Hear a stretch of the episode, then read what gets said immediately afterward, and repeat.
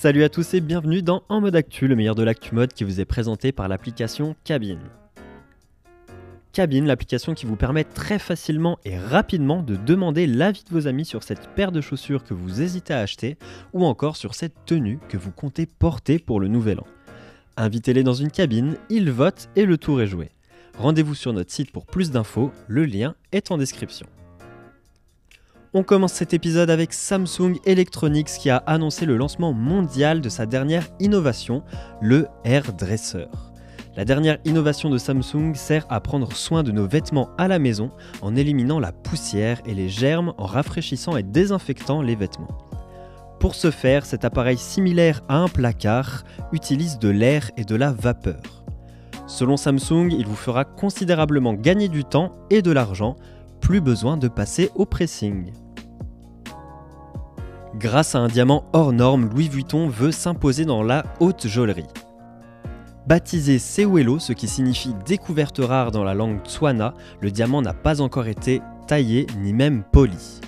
Avec un poids de 1758 carats, soit environ 350 grammes, ce qui correspond à une balle de tennis, il s'impose comme le deuxième plus gros diamant brut au monde après le Cullinan et ses 3100 carats découverts en Afrique du Sud en 1905.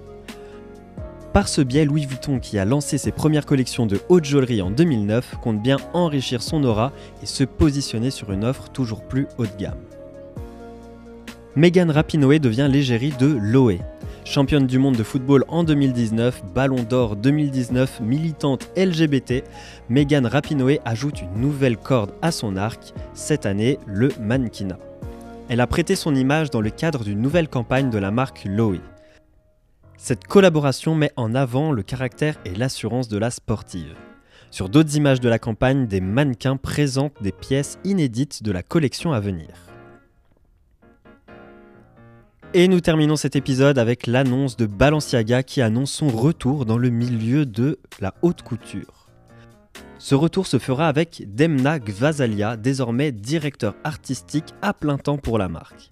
52 ans après que son fondateur ait décidé de se retirer, la marque a déclaré dans un communiqué qu'elle souhaitait recréer à l'identique les salons de couture à l'adresse historique de la maison, au 10 avenue Georges V dans le 8e arrondissement parisien.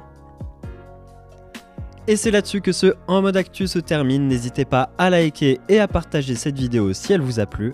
Retrouvez-nous aussi sur Instagram, Twitter, Facebook et sur notre site internet pour être au courant des nouveautés de notre app. Toute l'équipe de cabine vous souhaite une merveilleuse journée et à demain pour encore plus d'actu.